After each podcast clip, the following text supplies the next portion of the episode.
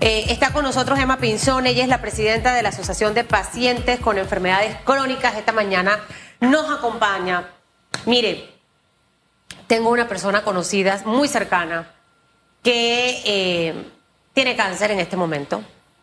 Eh, luchó 16 años con el cáncer de seno y ahora el cáncer se le fue al pulmón, al cerebro y a los huesos. Necesita morfina eh, y aparentemente el médico cuando hizo la receta, eh, algo hizo y, cuando van no se le puede dar la morfina. Entonces usted sabe que las citas en el oncológico, eso no es como cuando usted llama, no. Y, y este es el drama que viven muchas personas en nuestro país.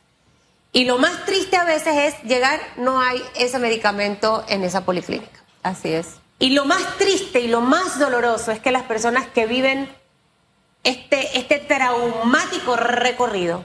Son personas humildes, de pocos recursos, que tienen que agarrar un taxi, que tienen que agarrar un bus con esa enfermedad, hacer una fila desde las 4 de la mañana eh, para recibir una medicina o para recibir un medicamento. Mire, pasan los años, señora Emma, y yo no he visto aquí gobierno que resuelva este tema. Promesas y promesas en campaña. Y, y la gente aquí sigue muriendo y sigue pasando trabajo por esta ineptitud que hemos tenido por décadas. Eh, no sé cómo estamos ahora, sé que hay ahora un 30% de descuento en farmacia, eh, que hay una app, pero esta señora que yo le cuento, nada de esto le ha podido ayudar. Y hoy está sin su morfina. Por supuesto, Elizabeth. Mira, yo, yo te digo que el, el drama es peor y todavía va a ser peor. Este tema del no hay ¿Cómo se resuelve? ¿Cómo se puede resolver y cómo lo visualizamos los pacientes como una solución? Teniendo el dinero para comprar lo que se necesita en las instituciones públicas del Estado. Pero mira, lo que te traje hoy, el dinero va a ser menor para el próximo año. Si tú miras las recomendaciones de la Organización Mundial de la Salud, de las Naciones Unidas para los países, y es que los países deben invertir en salud y educación, que son los dos factores que influyen para mejorar los índices de pobreza en la población. ¿Y cuál es la recomendación de estos organismos? El 8% del Producto Interno Bruto. Panamá acaba de presentar uno de los presupuestos más altos en los últimos años. Sin embargo, con recortes de salud. Le recortó a salud en las dos instituciones de salud. Al MINSA le quita mil millones de dólares y a la Caja de Seguro Social le quita 434 millones. Y no hablemos del oncológico. Bueno, es que como el MINSA, el oncológico está bajo el MINSA, entonces, ¿qué pasa? Al oncológico le están quitando de, de el oncológico estaba en 83 millones de dólares y le quitaron 23 millones de dólares. Ahora, si tú le quitas 23 millones de dólares a una institución, ¿tú qué crees que va a pasar? Ellos no van a poder rebajar su salario. No pueden rebajar gastos de luz, esos gastos fijos no los tocan. ¿Qué van a tocar? Los gastos que pueden tocar y cuáles son? Los de diagnóstico, Así es. los de las cirugías, Así es. las operaciones. Y si nosotros tenemos eh, patronatos y medicamentos, patronatos tan buenos como el oncológico, ¿A dónde va la población sin seguro? Al oncológico. ¿A dónde va la población sin seguro con una, una enfermedad crónica? Al Hospital Santo Pero usted sabe lo que más rabia me da escucharla. De verdad me da rabia, señora Emma. Lo confieso, me da rabia. Escuchar hablar a diputados de un proyecto de ley para ajustarle el salario a los alcaldes y a los representantes. o sea, Mire, yo no sé si usted me está captando el mensaje que yo le estoy tratando de mandar. Mientras, quizás usted tiene un familiar con una enfermedad crónica y ruéguele a Dios que usted nunca padezca una enfermedad crónica y que no tenga recursos. Pero mientras esa gente se muere y sufre ya por una enfermedad tan dura y difícil, encima de eso le quitan recursos, pero para otras cosas sí hay plata. Así es, así Eso no puede ser. Así es. Y, te, quiero decir algo, con el, con el problema del desempleo, las personas que usan estos, estos patronatos aumentó. Entonces tú tienes que al Hospital Santo Tomás le quitan 46 millones de dólares para operar. ¿A dónde es que va el pueblo? Al Hospital Santo Tomás. ¿A dónde va el pueblo? Al Hospital del Niño. Mira lo que le quitaron al Hospital del Niño, 23.2 millones de dólares. Y finalmente a Chiriquí, el Hospital de Ovaldía, que atiende no solamente a la provincia de Chiriquí, ahí también vienen los casos de Bocas del Toro y de las comarcas. Bueno, el 35% de reducción sufrió el Hospital de Chiriquí. Entonces, si nosotros queremos pasar del no hay al sí hay, hay que vigilar esto. Sin dinero no se puede comprar medicamentos, señores. Nosotros no estamos en un hospital de caridad, ni tampoco Panamá ya clasifica para donaciones de ningún tipo, porque casualmente somos un país con el mejor Producto Interno Bruto de la región, mientras que la inversión en salud está por debajo del 8% que recomiendan las instituciones. Entonces, esto no va a parar y el próximo año va a ser peor va a ser peor. Usted habló al principio del 8% del Producto Interno Bruto, pero ¿cuánto en realidad debería destinar el gobierno nacional para el tema salud, para hacer el frente a la compra de medicamentos? El presupuesto general del Estado para la próxima vigencia supera los 27 mil millones de dólares y tal como usted lo ha, mencionado, parece que eh, en las entidades lo que vemos estructurados es pago hacia planilla y hay poco monto a la inversión. Exacto, mira, si nosotros seguimos eh, usando el, dinero, porque vamos a ver, el año este 2022, el Ministerio de Salud recibió 2.500 millones de dólares para operar y la caja recibió 6.000 y pico de millones de dólares para operar. Si por lo menos se hubiera dejado igual o un poco más, pero ¿qué está pasando? Lo reduces. Cuando tú reduces, tú empiezas a reducir hacia abajo.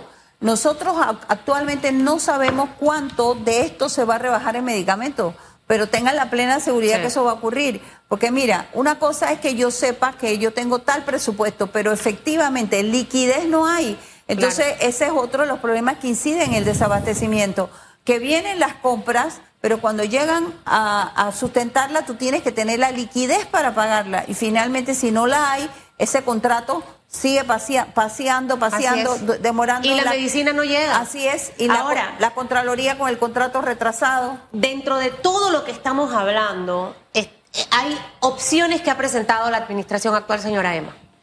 Eh, un 30% de descuento en las medicinas. ¿Eso está funcionando o eso no está funcionando? Segundo, los supuestos medicamentos que estamos trayendo de Colombia para que estén más accesibles al paciente está funcionando usted, es la que más me lo puede decir, gracias al Señor que estoy sana, solamente creo que tomo vitamina y eso de vez en cuando. Eh, pero quienes tienen una enfermedad crónica son los que viven eso a diario. Eso está funcionando, el app esta también está funcionando. ¿Ustedes sienten que, que las propuestas que ha puesto el gobierno en la mesa están funcionando realmente para ustedes? Mira, Elizabeth, el gasto de bolsillo el gasto de bolsillo, que es lo que tú utilizas para comprar porque no te lo dio el seguro social, no, la gente que no tiene dinero o que tiene un presupuesto ajustado, ni siquiera lo tienen contemplado en su presupuesto. Así que aunque me rebajen, para mí es un sacrificio tener que sacar de mi dinero, de mi presupuesto para ir a comprar. Yo necesito que mi institución me tenga mi medicamento. Ahorita mismo mi medicamento no hay. Entonces, ¿cuál es su medicamento? Mi medicamento se llama Maptera no, no hay en la caja de seguro social. ¿Y lo usan pacientes con? Artritis reumatoide, también lo usan con linfoma eh, y también otro tipo de ¿Cuánto cuesta ese medicamento si usted le toca comprarlo? Porque si usted no lo toma, empeora. Y hasta puede morir. A mí, me ponen el medicamento solamente dos infusiones en el año. Y el resto del año usted me ve pipiripó por ahí porque el medicamento me tiene controlada en forma perfecta. Esa inversión anual son como 5 mil dólares. Wow. Y, a ver, Pongamos, de verdad, de verdad, vamos a poner esto en, el, uno de los peores escenarios, una persona muy humilde y que ese medicamento no hay. Y no va a tener, si no tiene ni siquiera a veces para comer los tres golpes, va a tener para poder comprar algo de 5 mil dólares. ¿Qué ocurre con un paciente que no toma su medicamento como usted, señora? Pero es que, es que todos los medicamentos eh, complejos, por ejemplo, los que se usan en cáncer, todos cuestan. Y si hay algo, y si hay algo que Panamá tiene que decir con orgullo, y es que el Hospital Oncológico Nacional tiene uno de los mejores índices de control de cáncer de la región. ¿Y por qué lo tiene? Porque ha tenido el dinero para poder hacerlo. Ahí llega las personas que no tienen dinero. La asociación de Azonapac, que trabaja ahí adentro, les da comida, porque a veces bueno, pero, pero ahora imagínense con ese escenario, yo no sé qué va a pasar. Exacto. Pero, ¿qué, ocurriría? ¿Qué ocurriría? Y, es que quiero para que la gente entienda un poco este tema y de verdad que le dé rabia las cosas que a mí me dan rabia de muchos dirigentes políticos de este país. ¿Qué ocurriría si usted no toma su medicamento? Quedo, Dos veces a la Quedo una silla de rueda. Y yo he estado en silla de rueda. Y yo he estado usando bastón. Y yo he estado usando eh, andadera Todas esas cosas me han ocurrido porque esta enfermedad lo que hace con, con la persona que tiene una artritis reumatoide no controlada es que acabas dañando tus articulaciones, llega un momento que ya tú no puedes caminar. ¿Qué deberíamos o quedas en una cama postrado. ¿Qué deberíamos hacer como país? Entiendo y, y, se reconoce el valor que ha hecho el gobierno por tener una comisión con este tema de las medicinas, donde está encabezada por el vicepresidente. Pero, ¿qué debemos hacer en este momento? O sea, ¿Qué, es lo que, ya cuando tú estás, tú sabes que ya estás con esa alerta roja, que ya hay que accionar? ¿Qué es lo que hay que hacer en este momento realmente para darle un giro a todo este tema? Mira, nosotros como sociedad civil tenemos que seguir manteniéndonos muy alerta y vigilando todos estos temas. Que la población esté documentada para que posiblemente tenga que tomar acciones. Por ejemplo, si nosotros hacemos un llamado para hacer un plantón en la parte de afuera del complejo, te digo algo sencillo. Tú ves a la gente somos cinco o seis gatos allá afuera y tú ves al usuario como un usuario que siente, si yo protesto ya no voy a tener ni eso. Hay personas esperando cirugías de, de, rodilla, de cadera y no se atreven siquiera a salir en televisión porque dicen, entonces menos me la hacen. ¿Por qué? Porque tienen el concepto que es caridad. No, señores, este es un derecho, es el derecho que tenemos a la vida, a tener la mejor calidad de vida y tenemos que defenderlo apoyen a las organizaciones de pacientes cuando estamos denunciando estas cosas, que no sea, oye, pareciera que la única enferma en este país soy yo, no, es una gran población y todos de una manera u otra seremos usuarios porque entre más vivas, entre más tengas calidad de vida, va a llegar un momento en que vas a tener una enfermedad. Eso ya está en estudios establecidos. Y viene con la vejez andando.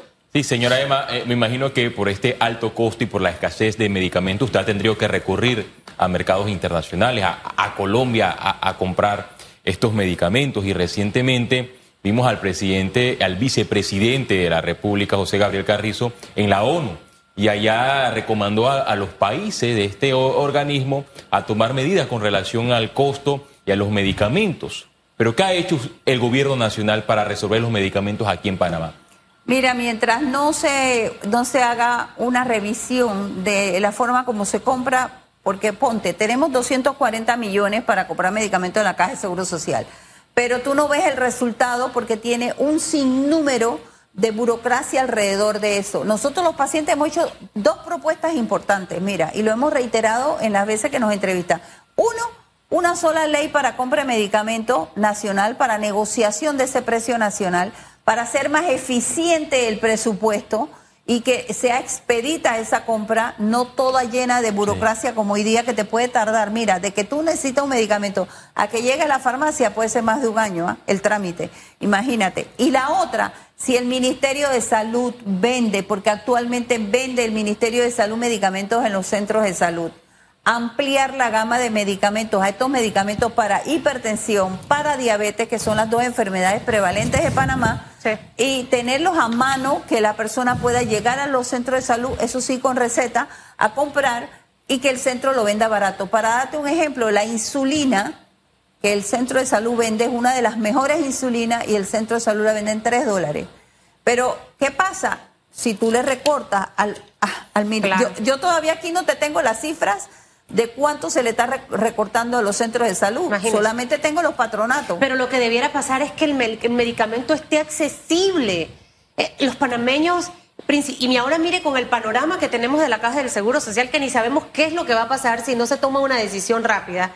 ¿Usted cree que es justo que una persona que toda su vida trabajó, pagó sus cuotas de la Caja del Seguro Social y que cuando llegue a una policlínica no haya medicamento? O sea, eso es deprimente. Mi mamá sufre de, hipertensión y toma unas medicinas especiales, unas pastillas para el tema de la coagulación de la sangre porque se le hacen varices. Yo no le puedo explicar, mandé a Santa Librada, mandé a no, no hay, no hay, no hay. Me puedes mandar, eso es lo que toca hacer, pero el que no puede, ¿qué hace? El que no puede se desmejora. Y a medida, mire, hoy Félix tiene 28 años, yo tengo 46, pero a medida que uno va envejeciendo, es cuando van apareciendo Claro. las enfermedades. Entonces, lo que le quiero decir es que todos vamos a llegar en algún momento con Así alguna es. condición de algo. Ruégale a Dios que no sea así, pero tenemos que tener un sistema de salud preparado para esto y que de verdad quienes ostentan por llegar a ese puesto allá en la presidencia de la República entiendan que hay que ponerse en el zapato de ese panameño que sufre de una condición, que tiene una situación económica y que no puede en realidad hacerle frente a todo, a todo este, a este tema que se da con respecto a los medicamentos. Personas que no se pueden operar, que no se pueden hacer los exámenes, o sea, nada más no es el tema de las medicinas, eh, señora Emma. O sea, entran otra serie de servicios No, dentro claro del esquema que de sí, salud. Y todos son, todos esos servicios que no son fijos son los servicios que van a reducir. Ayer yo pasé alrededor de una hora y media en la mañana hablando con una paciente que tiene dos años y medio de estar postrada porque tuvo pues un accidente y hay que ponerle un reemplazo articular. Entonces, yo creo que llega un momento en que dicen, ¿sabes qué? Ya las personas de cierta edad somos como de segunda categoría. ¿Para qué seguir invirtiendo? Ah, ya esa persona ya tiene 70 años, dejémosla ahí, que poco a poco se vaya desgastando. Entonces, es una forma, como digo yo, de invertir en lo que ellos ven como una posibilidad de mejor calidad. Hay pacientes que le han dicho, de enfermedades raras, es la última vez que se te va a comprar medicamento. Qué barbaridad. Literal. O sea, tú esperas que llegue la muerte, ya se hizo bastante contigo, tú estás controladita y vamos a ver cuántos años más te doy. Entonces, eso es muy triste, es muy triste y sobre todo sabiendo que los recursos sí los tiene este país, sino que Se van por no otro lado. están invertidos de una forma se van para adecuada. otro lado. Mire, yo, eso que usted dice, Fe, esta, esta, esta señora le dijeron, ya aquí no hay más nada que hacer. Vamos a mandarte esto para que tus últimos días sean... Imagínese que a usted un médico le diga eso. ¿Cómo usted sale de ahí? Y encima de eso, la, la familia tratando de animar y no hay ni medicina y no tengo el acceso a. O sea, son las cosas que se- siento que nos hace falta la empatía. ¿Qué le diría usted, señora Emma, a esos, a esos diputados que en este momento están pensando en la carrera política del 2024, en presentar iniciativas como esta que aprobaron del proyecto de ley del diputado Javier Sucre para eh, nivelar los salarios de los alcaldes y representantes a su salario más alto, cuando hay, o sea, yo estoy pensando en que este representante que era asesor que ganaba cuatro mil y cinco mil, ahora que gane eso y no gane los dos mil, mientras debería estar pensando en el tema de los medicamentos de los panameños y panameñas. ¿Cuál sería ese mensaje a esos políticos que no están conectados con la realidad del país y que están pensando es en el 2024 cuando el problema ahorita lo tenemos ya? Uno de ellos, el tema de medicinas. Pero tú crees, Elizabeth, que, es, que ellos de verdad están pensando en el 2024, si con esas acciones lo que hacen es hundirse. ¿Qué es lo que, qué es lo que espera la población? Que se habiliten solu- soluciones reales para las personas que lo necesitan. Y la forma de hacerlo es aprobar los proyectos que de verdad van a revertir en la población. Eso es lo que tienen que hacer, concentrarse en esos proyectos. Pero mira, no solamente eso, hay que hacerle también un llamado al Ejecutivo, porque hasta cierto punto yo veo que los diputados pueden estar sacándote leyes fabulosas. Y te puedo hablar, por ejemplo, de la de enfermedades raras. Ahora el 28 de este mes cumple ocho años de estar publicada en Gaceta y no hay ni un paciente que se haya beneficiado de ella. Entonces yo también quiero hacer ¿Qué un hace llamado falta? al Que se ejecutivo. ejecute. El ejecutivo, el ejecutivo, el ¿Y qué ejecutivo hace falta también para tiene que que, se hacer ejecute? su papel. Por ejemplo, este presupuesto donde yo te estoy diciendo cómo le recortaron, eso tiene que haber sido aprobado eh, eh, en la reunión esta que hacen grande con todos los ministros. ¿Cómo es posible que ellos dicen, ah, no, mira, ya gastamos, ¿sabes qué pensé? Ya gastamos mucha plata en COVID, en salud. Vamos a, ya, compramos vacunas. Vamos a ver cómo, recortamos en salud para poder gastar en otra cosa. Así, lo, así pienso yo que lo vieron, así de sencillo y simple. Hay leyes que se aprueban, se sancionan y no son ejecutadas por parte de- del gobierno y esto es una realidad. Tal es el caso de esta ley de enfermedades raras. Ocho años y hasta el momento no vemos los resultados. Quiero eh, precisar nuevamente en el tema de la Asamblea Nacional, porque en la Comisión de Salud se debatieron varios proyectos de ley, es más, se unificaron y todos van encaminados a la compra de medicamentos con los organismos internacionales de manera directa, es decir, que no existan intermediarios. Pero este proyecto de ley lleva más de un año en la Asamblea Nacional y no vemos grandes avances. Sin embargo, tal como lo mencionó Susana Elizabeth, este proyecto de los salarios de los alcaldes y representantes tuvo paso expedito en la Asamblea Nacional. Es más, en los últimos días se presentó esta misma semana un proyecto de ley para crear el Ministerio de la Mujer. Ya fue aprobado en segundo debate, hoy, hoy se aprobará en tercer debate. Paso expedito. Sin embargo, los diputados eh, no se centran en proyectos que de verdad son importantes. ¿Qué tan beneficioso sería usted eh, como paciente y usuaria de la Caja de Seguro Social tener estas compras directas? Porque hay muchos intermediarios, hay empresas que cierran filas para evitar la entrega inmediata de estos medicamentos que se ganan en distintas licitaciones. Mira, yo te quiero comentar sobre eso. Yo lo dije en la asamblea. Tú puedes, tú puedes inventar lo que quieras para tratar de eludir a la industria. Tú no la puedes eludir. Ellos son los fabricantes. Ellos son los dueños de los registros sanitarios. Si aquí en Panamá, como se habló en la asamblea en la propuesta de la reforma de la ley 1, Tú dices, cualquier persona que ponga un negocio en Panamá va a poder importar directo, cosa que ha dicho el presidente de Costa Rica. Ok, tú vas a la industria y tú dices, mira, yo tengo aquí 200 millones de dólares y yo te quiero comprar tal producto que tú fabricas. La industria cuida eh, las medicinas de ellos con tal celo que si ellos te investigan a ti y ellos consideran que tú no vas a hacer un buen manejo de tu producto, no te lo venden. Aunque tú llegues con la plata en la mano, no te lo venden. Fueron a Colombia y yo decía, bueno, yo no sé si es que creen que tú llegas y aquí está el depósito. Ah, factúrame un millón de, de amlodipina aquí rapidito que me las voy a llevar para Panamá. Así no funciona esa industria. Esa industria planifica hasta con un año de anticipación la producción del siguiente año porque tiene que tener insumo, materia prima, todo. Entonces tú puedes pedir, pero tú tienes que esperar igual, aunque vayas directo a tocarle la puerta a la industria. Entonces, a mí realmente, ¿sabes qué le dije yo en la última reunión que hubo en la asamblea? Ok, cuando se encuentren ustedes con el obstáculo que el dueño del registro diga, Panamá no es seguro, me llevo mi registro lo cancelo, porque así de sencillo, puede mandar una nota a la dirección de farmacia y droga y decir mi registro sanitario lo cancelo.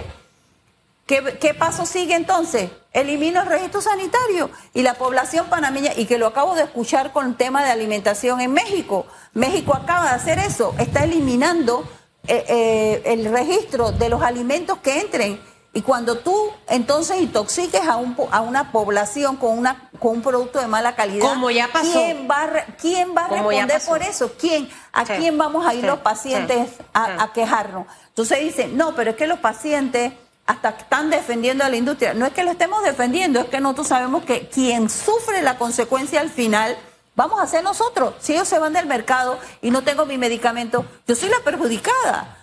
¿Quién les dijo a ellos que nosotros, mira, ni Estados Unidos ha podido rebajar las medicinas, ni Estados Unidos, para que veas el poder de la industria. En Estados Unidos la insulina cuesta 300 dólares y en Panamá cuesta 38. ¿Y en Colombia? Bueno, no, no sé el precio de la insulina en Colombia, pero ahí te puedes dar cuenta, tú, tú escuchas, ¿qué hizo Biden? Copiarse de la Caja de Seguro Social de Panamá. Le dijo a su aseguradora, tú vas a negociar medicamentos con la industria, o sea, van a tener, porque ellos no tienen un servicio de salud donde tú vas a una farmacia del Estado a retirar medicamentos, ¿no? Ellos van y lo compran. Entonces, ¿qué ocurre? Y de hecho es muy limitado el comprar medicinas en Estados Unidos. Bueno, ahora, cuando yo vi la noticia, se están copiando de nosotros. Van a tener ahora que su aseguradora les va a dar el medicamento a la población para poder tener un poder de negociación. Entonces, eh, yo digo, si ellos que son el primer mundo no han podido poner en cintura la industria, ¿lo vamos a hacer nosotros? lamentablemente te voy a decir que con 4.2 millones de personas de consumidores, porque eso solo lo que somos, ellos les va, no, no, les, interesa. No les importa. Es si este negocio aquí, porque para ellos. Pero entonces nosotros tenemos que darle la vuelta a este tema. Mira, el tema de las medicinas en realidad hay que prestarle atención. Me ha encantado su resumen de los recortes que han recibido varias instituciones, señora Emma, y, y definitivamente que eh, hay que hacer una revisión. Yo no sé qué pasó en el MEF cuando hicieron estos recortes. A mí me hubiese gustado escuchar Félix Antonio Chávez recorte a la UNACHI. A mí me hubiese gustado escuchar horror! recortes Claro. a la UNACHI. A mí me hubiese gustado escuchar eh, recortes quizás para el tema. Ojo, ah, bueno, es que los alcaldes y representantes no pudieron seguir cobrando doble salario. ¡Qué sinvergüenzura! Recorte a la Asamblea. Cobrar doble salario mientras hay gente aquí que no puede tener sus medicinas porque no están. O sea, ¿en qué país vivimos? Entonces, como no puedo cobrar doble salario, me voy con esta otra iniciativa que tengo la fe y la esperanza en Dios que el presidente la vete. Porque este país en realidad está esperando ese tipo ya de reacciones. Olvídense del 2024. Al menos esta ciudadana que está aquí se va a encargar de todos los días recordarle a usted que me está viendo y escuchando que vote bien, que se, que se acuerde de cada detalle, de cada detalle que ha hecho ese señor diputado en esa asamblea, o ese señor representante, o ese señor alcalde. Necesitamos a hombres y mujeres que lleguen a trabajar por el país en el sector público, gerenciando esta empresa, y que todos los panameños, sin distinción de clase social, ni religión, ni color, reciban los mismos beneficios de un país tan rico como el que es Panamá. Así Pero que tristemente la plata se va para donde no se debe ir. Yo espero que le vaya muy bien, que usted siempre tenga sus medicamentos y le pido a Dios que todas esas personas que hoy están a la espera de ese medicamento les pueda llegar. Es lo más triste que puede tener una persona viviendo de una enfermedad complicada el no tener sus medicinas para aliviar un poco ese dolor y ese malestar. Así es. Eh. Le voy a dejar esto para que los, las cifras. Gracias, gracias por su participación en Radiografía. Estuve buscando en una plataforma en Colombia los precios de la insulina y me encontré con distintos precios. Susana Elizabeth Castillo, eh, trein- 28 balboas la caja de 100 unidades. También hay un beneficio de 36 cajas por 778 balboas. No sé si eh, eh, es menos que en Panamá. Eh, un poquito, pero ya no tanto. Es que mira, como, en como respecto ahora viajo Sí. con frecuencia, Colombia tiene un fenómeno. No todos los productos están más baratos que Panamá. Resaltamos los más baratos, pero Sí. yo me encontré productos más caros. Aquí también tienen que tomar en cuenta que el sistema de salud colombiano no es igual al nuestro. Ellos no tienen una caja de seguro social ni un ministerio de salud que les suministre medicamentos. Ellos, ellos tienen la salud privatizada. El servicio de salud en Colombia lo da las, aseguradoras y luego el gobierno les reembolsa. Así que está subsidiada la medicina. Vamos a dejar que usted se me vaya, señora Emma, porque tiene cita médica y si la pierde, eso no le dicen, venga mañana. Uh, eso es un siglo, espera que le vuelvan a reagendar la cita. Algún momento vamos a tener la seguridad social que nos merecemos los panameños. Así es. Lo sueño, lo aspiro y confío que alguien va a llegar a hacerlo. Hacemos una pausa y al regresar vamos a leer los comentarios de las preguntas, Félix.